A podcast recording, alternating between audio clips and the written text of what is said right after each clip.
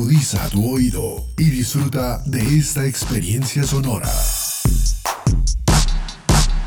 Este es un podcast Unal Radio.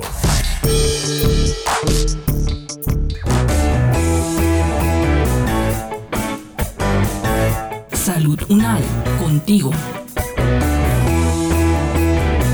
Escuchar, aprender y compartir información de calidad sobre bienestar.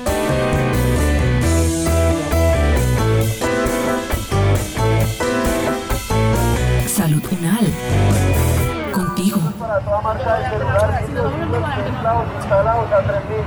A cambiar un poquito los rotos, esos sí los míos por solo 3000. Accesorios para toda marca de celular. Buenas, doña Rosita. ¿Cómo le ha ido? Uy, Dieguito, qué dicha verlo, mijito. Hace mucho que no pasaba por aquí. ¿Y su mamá y su abuelita? Bien, doña Rosita, en la casa. Ahora toca cuidarlas mucho porque usted sabe que mi abuelita Marina tiene 81 años y mi mamá con esa hipertensión. Eso está muy bien, mijito. Que les ayude y sobre todo que nos cuidemos entre todos. Sí, doña Rosita. Además, hacer el mercado no es que tenga mucha ciencia, ¿cierto? Ay, mijito, todo tiene su proceso. Doña Rosita, gusto de verla. Uy, mi profe, bien, qué gusto que esté por acá. Llegó apenas. Dieguito, le presento al profe John Jairo Bejarano. Él es nutricionista y enseña por allá en la Universidad Nacional de Colombia. Él sí que lo puede orientar para que haga una buena compra. Mucho gusto, profe. Justo doña Rosita me estaba diciendo que hacer el mercado no es tan fácil como venir a comprar lo que se me antoje. Mm, ¿Debería hacer algo antes de venir al mercado? A usted los aspectos que debe tener en cuenta a la hora de comprar alimentos es siempre ser muy observador en cuanto a las condiciones de limpieza del lugar. O sea, usted va, camina e identifica cuáles serían los puestos en donde le da más seguridad.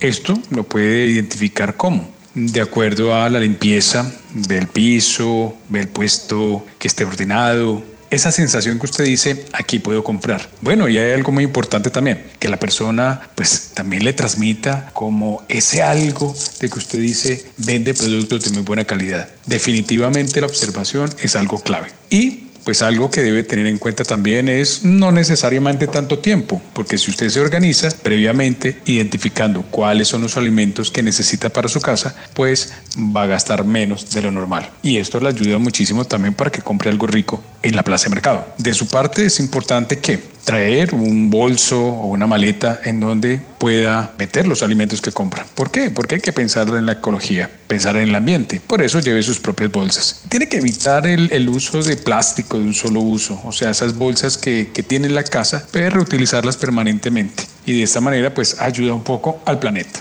No sobre reforzar las medidas de protección personal y el distanciamiento que hay que tener. Debe de cargar su solución, ya sea con alcohol o un gel desinfectante, pues porque generalmente estamos tocando diferentes zonas donde camina o en los puestos donde va a comprar. Algo importante que debe también tener en cuenta es llevar cierto dinero para que el cambio sea mucho más favorable. Y de esta manera, pues no tiene que recibir tanto dinero si hay devolución por la compra. Siempre tenga prioridad de alimentos frescos. O sea, usted tiene que notar esa sensación de que el alimento tiene un bonito color, tiene un aspecto pues muy llamativo, sobre todo cuando hablamos de frutas y verduras. Cuando hablamos de carnes, cuando hablamos de esos alimentos que requieren cadena de frío, es decir, que requieren refrigeración o congelación, compre los que están dentro del refrigerador. Por lo general usted va a ver que hay vitrinas que exponen el alimento. De esa manera usted puede identificar que el producto lo sacan, si son carnes la cortan en su presencia y que lo pesen correctamente. Vea siempre las manos de la persona que manipula. Vea también si utiliza un buen uniforme y elementos de protección. ¿Por qué? Porque esto ayuda muchísimo a que el alimento que compra esté saludable en todo ese proceso de compra.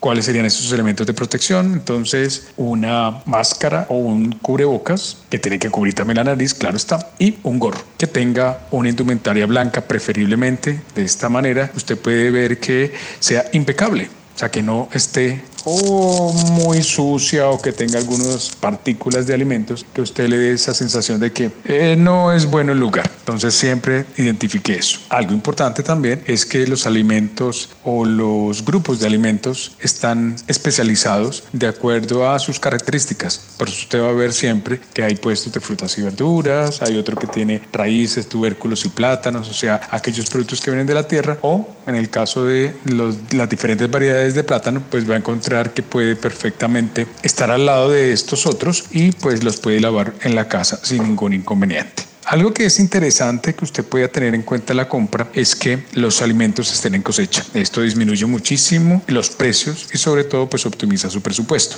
Y también tenga en cuenta que si va a comprar eh, frutas especialmente o algunas verduras que cambian de color de acuerdo a su maduración, pues son ideales comprarlas de acuerdo a la fecha de la, de la utilización. Por ejemplo, si va a utilizar un mango que esté biche, como comúnmente se conoce, pues usted sabe que puede durar más o menos a temperatura ambiente una semana y va a tener un punto óptimo para su consumo.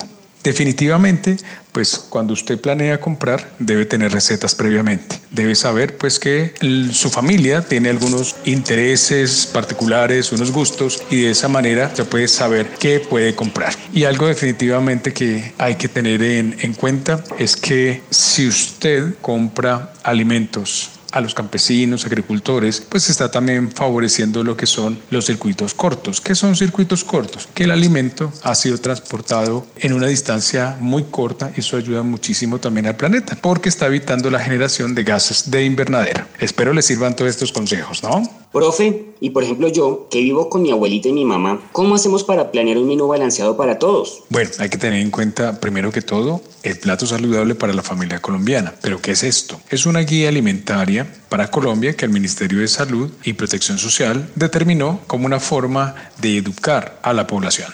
¿Qué debe traer? Pues bueno, hay unos grupos de alimentos que hay que seleccionar y que esos van a ser los que usted debe tener en cuenta también para la compra. El primer grupo está caracterizado por cereales, raíces, tubérculos, plátanos y productos elaborados a base de ellos. Un ejemplo puede ser la arepa y el pan. ¿Cuáles son los cereales? Pues hay muchos. Los más comunes que nosotros consumimos como colombianos son el arroz, la pasta, que es un producto elaborado con base en trigo. Bueno, los raíces, las raíces tubérculos están la papa, la yuca, el ñame, eh, la papa en toda su variedad, porque puede incluir también la papa criolla. Y otros más que generalmente encontramos en muchas superficies de compra de estos alimentos frescos. El segundo lugar y que ocupa un lugar importante dentro del plato, que sería la guía, son las frutas y verduras. Por lo general, pues una fruta la podemos consumir fresca, por ejemplo en la mañana, ¿cierto? En el desayuno, acompañando el almuerzo, también la cena. Generalmente en nuestros platos, en nuestros menús, siempre acompañado es más como ingrediente de nuestros jugos. Pero cuando usted quiera incluir una buena porción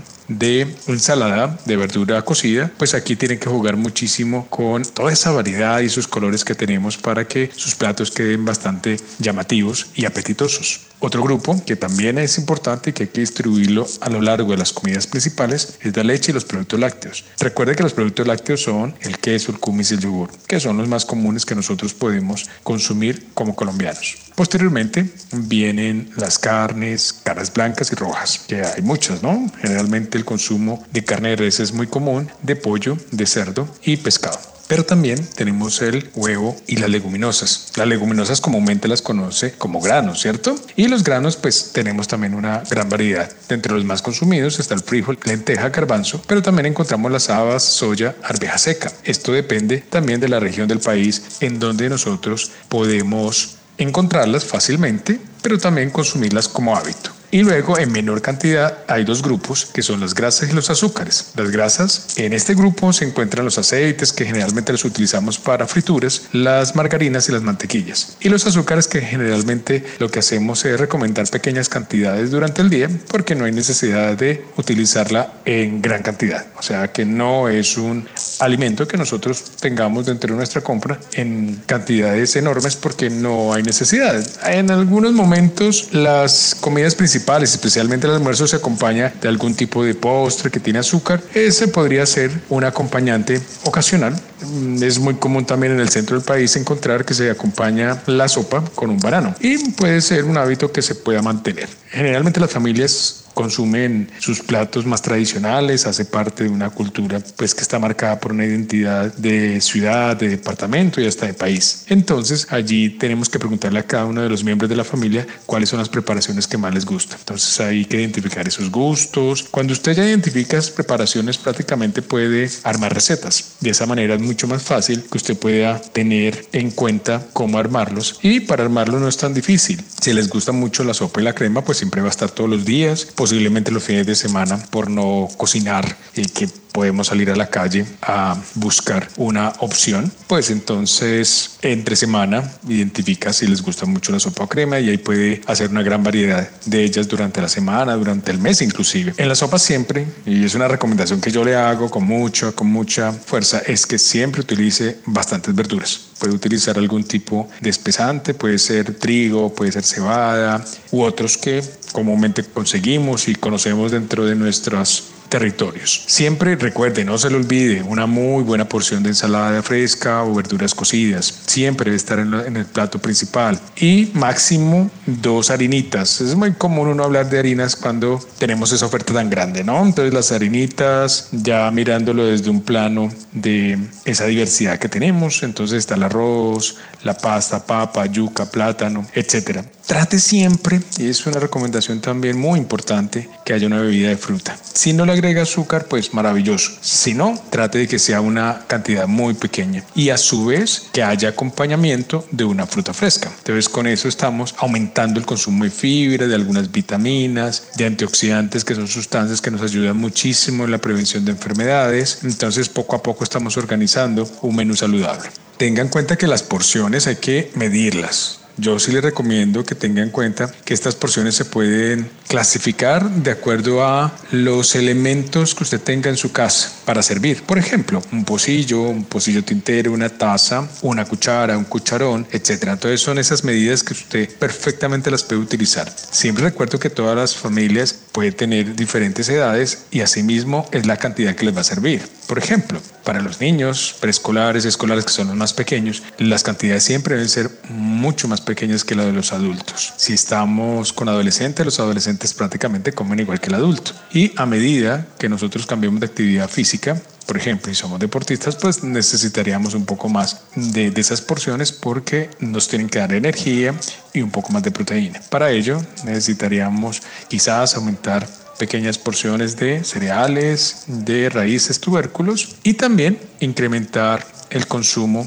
de esa porción de carne o de pescado, de pollo, de huevo. Entonces mire que hay muy buenas opciones. Es importante hablar con la familia acerca de cuáles son los platos que pueden ser muy consumidos, pero también hay que sensibilizarlos entre, eh, entre todos y le recomiendo que usted sea la cabeza de esto sobre que las cantidades en el plato se deben de respetar siempre de esta manera. Y esta es una forma también de identificar una forma de compra o los, la cantidad que podría necesitar para cada uno de los miembros de la familia. Bueno, profe, para los clientes que vienen a comprar, ¿qué medidas de cuidado deberían tener ellos? Ah, y yo cómo me puedo cuidar también, ¿no? Nuevamente, doña Rosita, voy a reforzar unas prácticas que son seguras. Entonces hay que tener en cuenta que el tendero siempre debe tener unas prácticas higiénicas seguras. O sea, un lavado de manos, que usted vea que haya limpieza del local, ¿cierto? Del lugar donde usted va a comprar, que no haya tantas personas dentro del local. Si es posible y de acuerdo al tipo de alimentos que se vendan allá, puede ser que vendan pan. El pan no puede estar expuesto al ambiente, o sea, debe tener siempre una protección. O sea, puede ser un, una tapa o dentro de una vitrina. Y siempre las personas que vayan a manipular algunos alimentos que están para venta libre o casi de tipo autoservicio, pues deben de utilizar alguna pinza o algún guante, pero nunca tocarlos con la mano. Y más si estos no van a posteriormente a ser lavados o desinfectados en la casa. De igual manera, usted debe utilizar, sobre todo en estos momentos, los elementos de protección y exigírselos al tendero. El tendero debe cuidar a todas las personas que llegan allá. Y asimismo es el aforo. Por eso le mencionaba que si usted ve muchas personas, no, evite entrar en esos lugares o espere a que se desocupe. Y esas enfermedades de contacto que generalmente son las que estamos viendo ahora, dado por este virus que produce la COVID-19, pues usted debe ver que la ropa que usted utiliza cuando va a estos establecimientos, pues perfectamente la puede eh, lavar cuando llegue a su casa. O sea, son unas prácticas que necesariamente tenemos que mantener por mucho tiempo. Y no sobra también decirle y reforzarle que lleve su gel de manos o alcohol si fuera el caso para evitar pues mejorar el entorno donde usted está para cuidar su salud y cuidar la salud de las personas que están en su familia porque recuerde que todos los que salimos a la calle ya porque nos toca hacer algún tipo de diligencia como la compra de alimentos pues al llegar a casa tenemos que quitarnos los zapatos también desinfectar esa suela lavarnos las manos y si fuese el caso que estuvimos muy cerca a muchas personas definitivamente pues hacer un rociado de solución con alcohol y esto disminuiría un poco ese riesgo. Pero sí la recomendación es que esta ropa pues vaya directamente al lavado. Muy bien. Y cuando uno llega a la casa, profe, ¿hay que tener alguna medida de limpieza para esos alimentos? ¿Qué tan cierto es que podemos enfermarnos si están mal lavados? Algo que nos ha dejado la pandemia y bueno, que la seguimos viviendo es cómo cuidar los alimentos, cómo identificar que estos están higiénicos y cómo también nosotros tendríamos que tener unas, buenas, unas muy buenas prácticas de compra y de almacenamiento cuando llegamos a la casa. Entonces la higiene definitivamente marcó una pauta acá. Ya no sabemos lavar las manos, ya sabemos que debemos tocar los alimentos también con las manos limpias, que debemos manipularlas también en nuestras casas con las manos limpias. Pero entonces, ¿cómo evitar ese tipo de dificultades en la higiene y almacenamiento de las compras. Entonces, si compramos a domicilio, pues tenemos que desinfectar esas bolsas externamente. Entonces ya nuevamente con un spray con alcohol, entonces estamos desinfectando y nos toca dejarlo en un lugar para posteriormente sacar esos alimentos. Es posible que los alimentos hayan sido tocados, sobre todo cuando tenemos frutas, verduras, em, tubérculos, raíces, pero especialmente hay que tener mucho cuidado con aquellos alimentos de esta naturaleza donde consumimos la cáscara. Por eso ahí tenemos que desinfectarlo. Hay diferentes maneras de desinfectarlo. En algunos casos podemos utilizar vinagre en solución, o sea, el vinagre normal de frutas que conseguimos en cualquier sitio donde eh, venden alimentos. Podemos utilizar hipoclorito, una norma casi mundial de utilización de una solución para hacer inmersión. Entonces la inmersión es sumergir estos alimentos en esta agua, que es una cucharadita dulcera por un litro de agua. La cucharadita dulcera es de hipoclorito de sodio, sodio hipoclorito comercial, que también lo conseguimos en cualquier supermercado, con agua. Y de esta manera, pues usted sumerge estos alimentos y los deja aproximadamente entre 5 y 10 minutos. Es importante tener en cuenta pues que los alimentos que tienen esa piel, esa corteza que vamos a consumir, hay que dejarlos más 10 minutos. Ese es como el tiempo mm, reglamentario. Las bolsas pues se pueden guardar desde que usted las pueda desinfectar las puede reutilizar. Recuerden el cuidado que hay que tener con el uso del plástico. Entonces los podemos reservar para utilizarlo en otras compras. Si ya usted compra directamente en todos estos lugares, pues necesariamente puede ayudarse con estas bolsas que acabo de mencionarlo, utilizar, reutilizar el plástico. ¿Cómo higienizar entonces los alimentos? Entonces los puede lavar perfectamente, puede utilizar algunos cepillos de cerdas suaves para lo que son los vegetales en general. Cuando nosotros tenemos bolsas donde viene el arroz, donde vienen todos los granos, que son las leguminosas, frijol, lenteja, garbanzo, entre otros, pues estos se pueden también higienizar externamente a partir del, de alcohol, puede ser con un pañito, ¿cierto? O, o rociado con alcohol, con uno de estos spray. Esa es una forma también de hacerlo. Otra forma sería llevarlo en contenedores plásticos luego de este lavado, pero cuando los vaya a utilizar nuevamente lo lava y lo desinfecta para ya ser utilizados en una de las preparaciones del día. Estas serían como generalidades en donde usted puede tener en cuenta esto. Siempre hay que considerar que los alimentos que requieren frío, carnes, leches, huevos, algunos productos procesados que usted los compra también en el supermercado, requieren necesariamente de estar en el refrigerador. Si usted necesita consumirlos ya con más de una semana, es necesario que los ponga en el congelador. Recordar siempre que los alimentos que requieren frío, o sea, refrigerador, tienen que estar en temperaturas entre 0 y 4 grados centígrados. Muchas neveras tienen este tipo de eh, indicadores que favorecen muchísimo controlarlos. Y en la congelación tienen que ser siempre, por norma, menores a 18 grados centígrados. De esta manera usted va a conservar sus alimentos, va a evitar que se contaminen y va a evitar algún tipo de enfermedad, que es lo que queremos que no ocurra.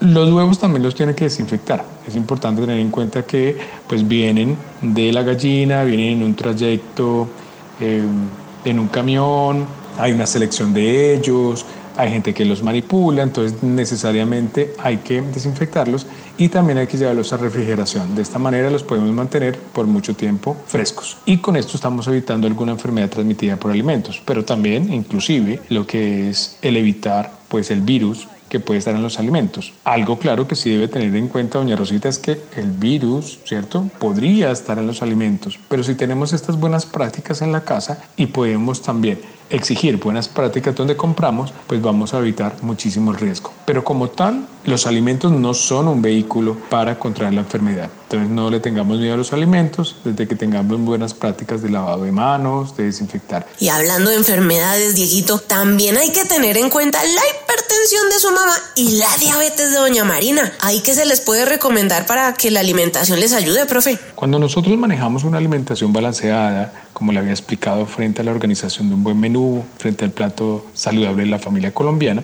usted va a ayudarse muchísimo, va a ayudar a su familia también. ¿Por qué? Porque nosotros cuando controlamos peso, tenemos buenos hábitos alimentarios, tenemos esa variedad dentro de nuestro plato durante la semana, durante el mes, hacemos actividad física, consumimos una muy buena cantidad de agua, disminuimos el consumo de sal, tratamos en lo máximo de no añadir tanta azúcar a ciertas preparaciones, evitamos el consumo de ciertos alimentos que son ricos en azúcares, en grasas y demás. No quiere decir con esto que es que nunca se puedan consumir, claro que sí, pero no tiene que hacer parte de unos hábitos diarios. Entonces esto tiene que tenerlo muy en cuenta.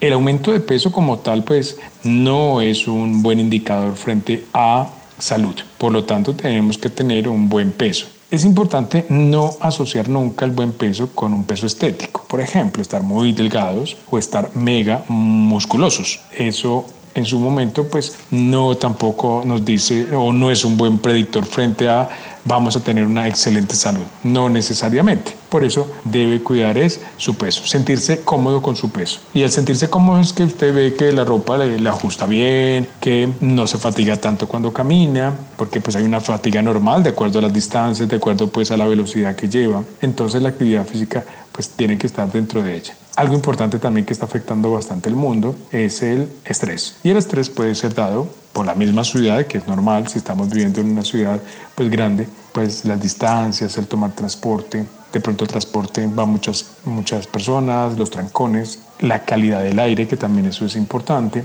y nuestros hábitos laborales. Entonces los hábitos laborales también ayudan a que nosotros pues nos, nos dé ciertos malestares, ¿no? Se ha asociado un poco eh, que el estrés puede afectar al sistema digestivo. Y algo muy importante, nosotros tenemos que cuidar mucho el sistema digestivo. ¿Por qué? Porque hay un órgano, prácticamente lo han catalogado, clasificado como un órgano, que es la microbiota. Anteriormente conocido como la flora intestinal, pero la microbiota tiene prácticamente es un cerebro, un cerebro que piensa y que actúa. Y cuando nosotros cuidamos esta microbiota, que está directamente relacionada con cuidarnos frente a ciertas enfermedades porque tiene una buena respuesta inmunológica, estamos prácticamente poniendo una barrera positiva para nosotros de cuidarnos. ¿Y cómo se cuida esta microbiota? Con una muy buena alimentación, muchas frutas y verduras, tener pues esos diferentes grupos dentro de nuestro plato hacer actividad física, disminuir el estrés,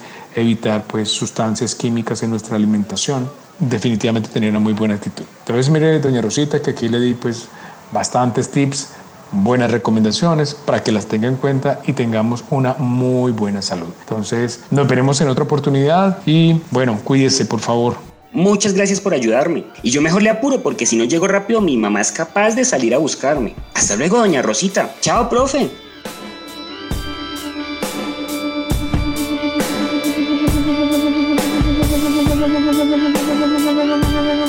Es el momento de que cada uno desde sus hogares aporte en el cuidado de su salud y de su comunidad. Es tiempo de sumar. Este podcast contó con la dirección de María Luisa Cárdenas, profesora de la Facultad de Medicina de la Universidad Nacional de Colombia. Coordinación General, María Fernanda Lara Díaz. Investigación y producción periodística, María Camila Gómez, María Camila Riápira y Jaime Alberto Méndez. Producción general, Diana Samira Romero. Experto invitado, John Jairo Bejarano, nutricionista dietista, docente de la Facultad de Medicina de la Universidad Nacional de Colombia, con la actuación de Joana Galvis y Santiago Gómez. Producción sonora, Edgar Huasca.